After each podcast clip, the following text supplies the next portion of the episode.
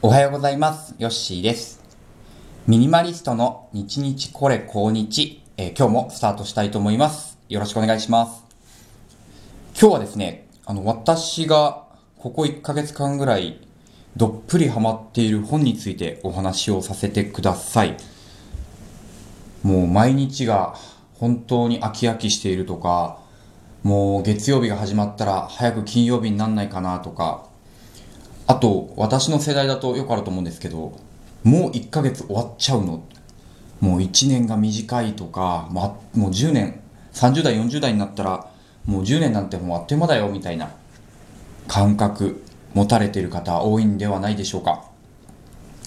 そんな方にですね、この本をぜひ読んでいただきたいという一冊があります。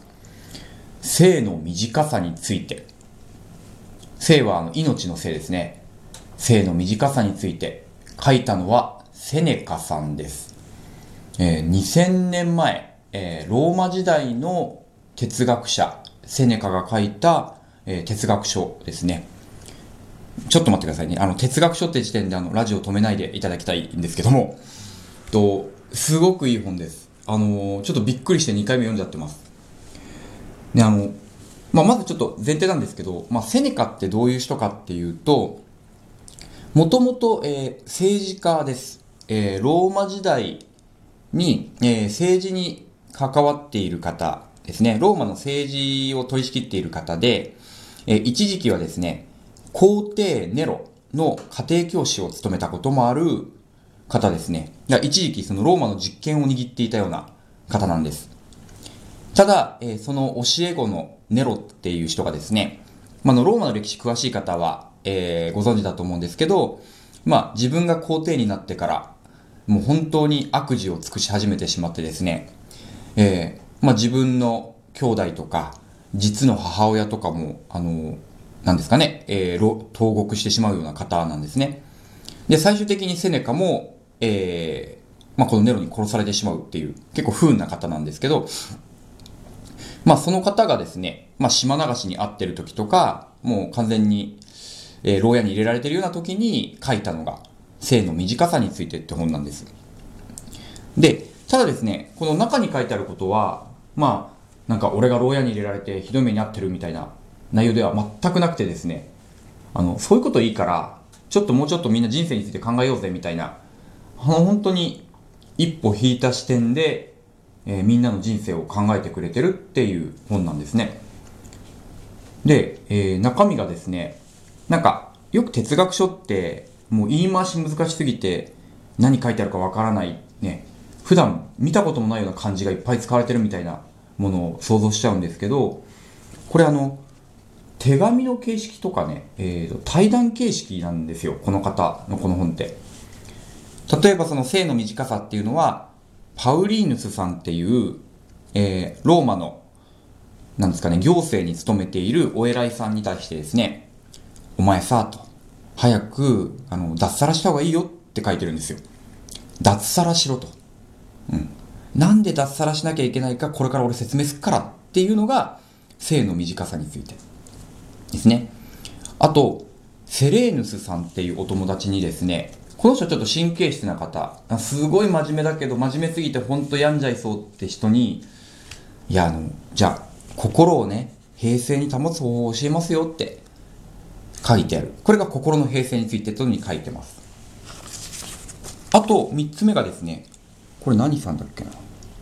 ガッリオさん。ガッリオさんに、結局幸せって何なんだろうね？みたいな、ちょっと、ちょっと考えようかって、えー話している。この3つについてね、この一冊の中で書いてるんですよ。で、まあ、特に今日は、この性の短さについてのお話したいと思うんですけど、まあ、皆さんも仕事で、えーまあ、さっきも例に出したんですけど、月曜日が始まったら、早く花金になんないかなって思いながら働き始めるとかですね。あ、今日もあの嫌な上司のあの、なんかよくわからん作業頼まれとるわ、みたいなことないでしょうかね。まあ私はゼロじゃないです。はい。で、えー、セネカさんはですね、これをすごく戒めてまして、あの、パウリーヌスさ、お前さ、バカかと。ね、言われたことやって、なんか小麦の量数えるとかやってて、まあ大事なのはわかるけど、お前の人生ってお前のもんだろと。ね。それで終わった時に、なんでそれで自分の人生ね、あの、十分に生きたって言えるんだと。で、お前それで短いって言ってるんですよって。お前のやり方だったら1000年あっても足りないと。うん。ちょっと言い換えるとね、時間は十分にあるんだよと。ああ、もう十分に生きた。もう俺いつ死んでもいいよって、本当は言えるのに、君らは時間を浪費してるんだよって、セネカは言うんですよ。時間は十分にある。ただ、えー、本当にやあのやらなくてもいいことをやって、考えなくてもいいことを考えて、で、自分の時間なのに簡単に他人にあげてしまう。ね。自分が、自分がやりたくないと思ってることをやるってことは時間をあげるってことですよね。要は、自分の命を差し出しているのに、本当にみんな無関心だよねって。で、結局、人にあげてあげてあげて、自分の時間がこれっぽっちしかなくなった時に、なんでこんな俺の時間って短いんだろうと。あと100年は生きたいってみんな言ってるよね。おかしくない？っていう論調ですね。あの、厳しいです。書いてあることが。わかりやすいけど厳しいです。例えばあの、セネカが言うのは、100歳を超えた老人に言うと。え、あなたは100歳生きてるけど、じゃあさ、その中で、あなたが自分のために本当に使った時間って何年ありますか？って。多分ね、ほとんどないでしょって。あなたはね、100年生きてたんじゃないんだよって。100年いたんだよって。うん、あの、それ生きてるじゃないからねって、俺なら言うねってセネカが書いていて、ああ、屍に鞭打つってこういうこと言うんだなって、すごいちょっと見てて怖くなりましたね。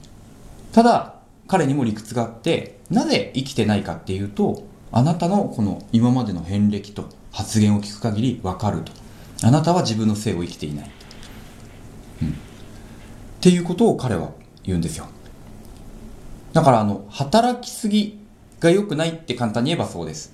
で、もっと言うと、働くことが悪いことじゃないんですけど、それが自分の判断で働いてるのかとか、きっかけは人から言われたことなんだけれども、それに対して自分が絶対これ取り組みたいし、やりたいなって思えてるかどうか。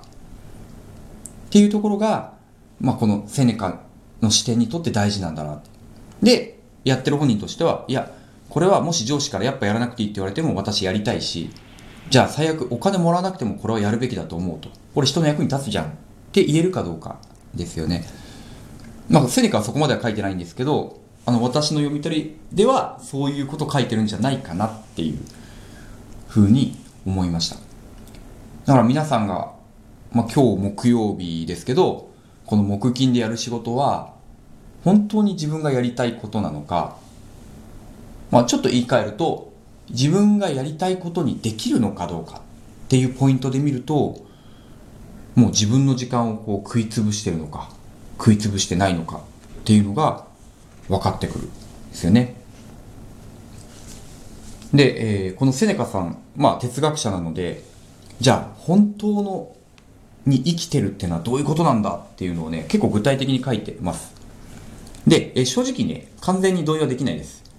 無理だろっていう内容なんでね、えー、彼にとっては、哲学すること、世界を疑って考えるということが生きるってことですよと。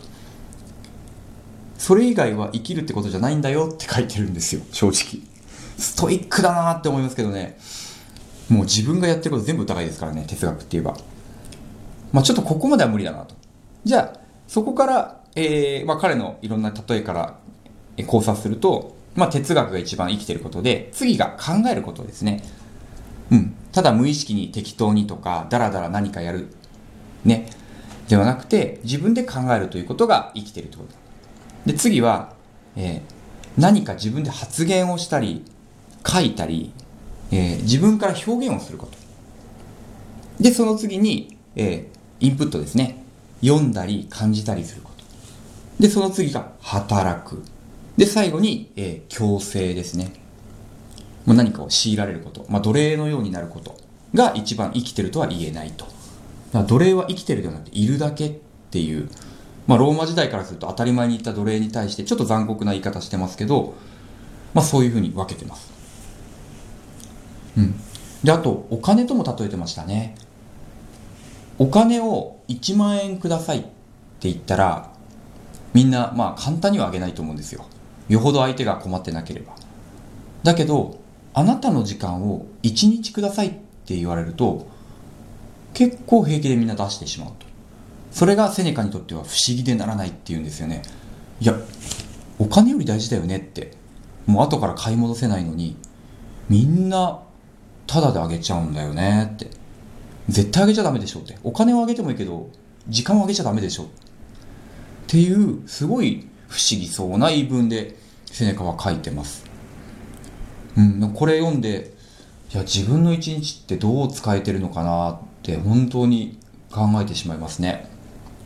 だからサラリーマン、私と同じ働いてる方は、本当にここ悩ましいとこだと思うし、ここで、まあ、言われてる作業毎日毎日作業だけしてるってなると、セネカが言うところの、もう生きてるのではなくて、いるだけになってしまう。